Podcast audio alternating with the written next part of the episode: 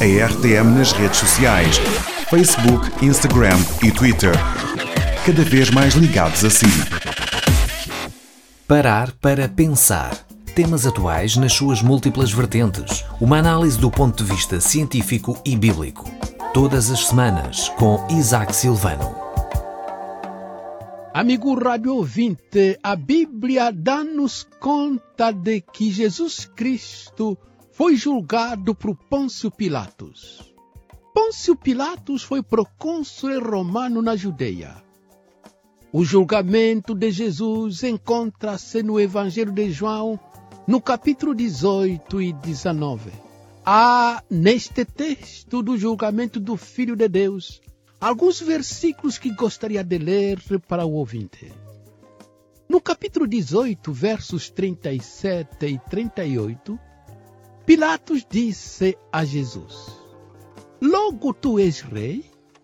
Jesus respondeu: Tu dizes que eu sou. Eu para isso nasci, para isso vim ao mundo, a fim de dar testemunho da verdade. Todo aquele que é da verdade ouve a minha voz. Disse-lhe Pilatos: E é a verdade. E dizendo isso, voltou até aos judeus e disse-lhes: Não acho nele crime algum. No capítulo 19, a partir do versículo 12, o texto diz: Desde então Pilatos procurava soltá-lo, mas os judeus gritavam, dizendo: Se soltas Jesus, não és amigo do César. Qualquer que se faz rei é contra o rei César. Era a preparação da Páscoa e quase a hora sexta. E Pilatos disse aos judeus: Eis aqui o vosso rei. Mas eles clamaram: Crucifica-o.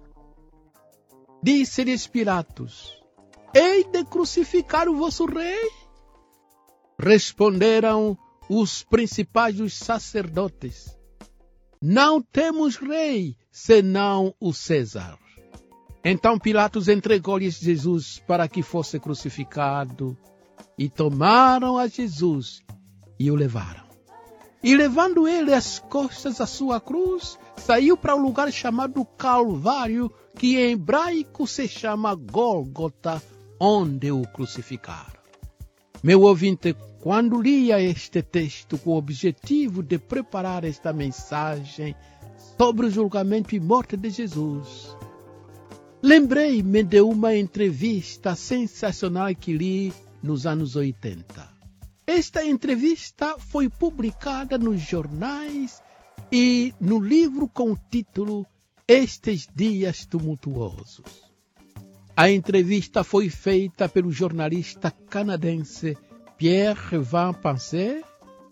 O jornalista perguntou ao Marshal o seguinte: Se Vossa Excelência, que fora procônsul de Marrocos, estivesse em lugar de Pilatos, procônsul romano na Judeia, o que faria de Jesus? Como se comportaria em relação a Cristo naquele movimentado e difícil julgamento? Bem, respondeu o marechal, Jesus era um homem perigoso. Sempre estava acompanhado de pecadores, vagabundos, publicanos e meretrizes. Vivia prometendo o reino de Deus, coisa vã, imprecisa que ninguém sabia o que era. No fundo, Jesus era um revolucionário, um nacionalista, uma repetição de Judas Macabeu. O jornalista interrompeu e disse: Isso significa que Vossa Excelência teria prendido a Jesus? Não teria? Prendê-lo coisa nenhuma, respondeu o marechal tê-lo-ia fuzilado imediatamente e secretamente. Eu seria mais rápido do que Pilatos. Pilatos demorou muito, dormiu no ponto. Meu rádio ouvinte, a mentalidade do marechal era medíocre Porque fuzilar alguém sumariamente e secretamente só porque se fez acompanhar de gente humilde, gente pobre, gente desprezada e abandonada pela sociedade, gente necessitada, é próprio de um coração de pedra. O marechal que foi procônsul canadense em Marrocos representa os Pilatos de nossos dias e de como agiriam friamente, fuzilando Jesus sumariamente e secretamente. Em outras palavras, Cristo corre o risco de ser fuzilado se vier ao mundo hoje como ele veio há mais de dois mil anos. O fuzilamento seria rápido e daria menos trabalho. Mas, meu rádio ouvinte, pobre de ex-procônsul de Marrocos. Creio que ele já está morto. Se antes de morrer não se arrependeu do seu pecado e de sua ignorância espiritual, então morreu desiludido e perdido para sempre. Cristo crucificado ou fuzilado, desde que seja o plano de Deus, a redenção seria a mesma. Mudaria apenas o instrumento de suplício. Fuzil em vez de cruz, balas em lugar de cravos, paredão em lugar de calvário. Cristo seria o mesmo Salvador e Senhor da humanidade, Rei dos reis e Senhor dos senhores. A verdade incontestável, imutável, eminente é a de que Cristo jamais será crucificado pela segunda vez. Jamais será fuzilado. Jamais será esbofeteado. Jamais será cuspido no rosto. Jamais levará a coroa de espinhos na cabeça. Jamais seu lado será traspassado pela lança porque ele ressuscitou, porque ele está vivo e foi glorificado à destra de Deus Pai. Quando voltar ao mundo pela segunda vez, virá como justo juiz. Julgará as nações com justiça e autoridade que lhe é conferida pelo Pai. Cristo sofreu de uma vez por todas. Cristo sofreu, mas sofreu vitoriosamente. Ao ressuscitar no terceiro dia, Jesus escreveu o último capítulo do livro da redenção. Esse livro nunca teve e nunca terá outra edição. Somente edição Príncipe da Paz. A redenção não se repete.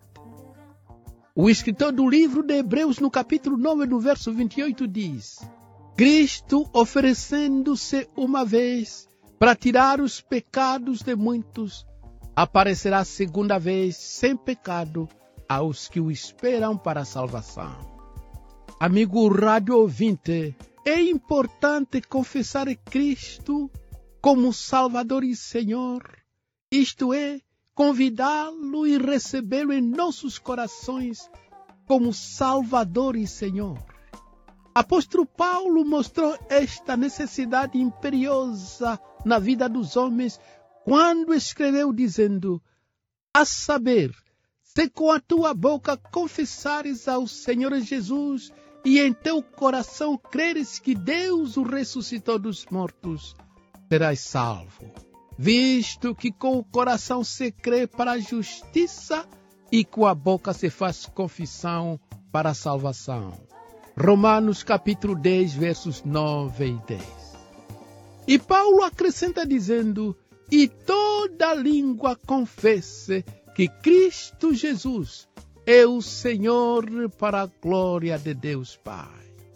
Espero que o marechal entrevistado tenha nos seus últimos dias de vida, aqui na terra, tenha aceitado Jesus como Salvador e Senhor. De outra maneira, ele está perdido e perdido para sempre e perdido para o inferno. Meu ouvinte, o que farias de Jesus se ele voltasse hoje? Lembra-te Ele será o teu justo juiz. Ele conhece a tua vida, os teus pecados, a tua desobediência, o teu coração muito melhor do que tu mesmo. Ele quer dar-te vida e liberdade que vai de dentro para fora. Clame por Ele em oração sincera. Confie tudo a Ele e tu verás os efeitos positivos da tua fé no Filho de Deus vivo. E que Ele mesmo te abençoe. Até ao próximo encontro. Parar para pensar. Temas atuais nas suas múltiplas vertentes. Uma análise do ponto de vista científico e bíblico. Todas as semanas, com Isaac Silvano. Este programa está disponível em podcast nas principais plataformas digitais.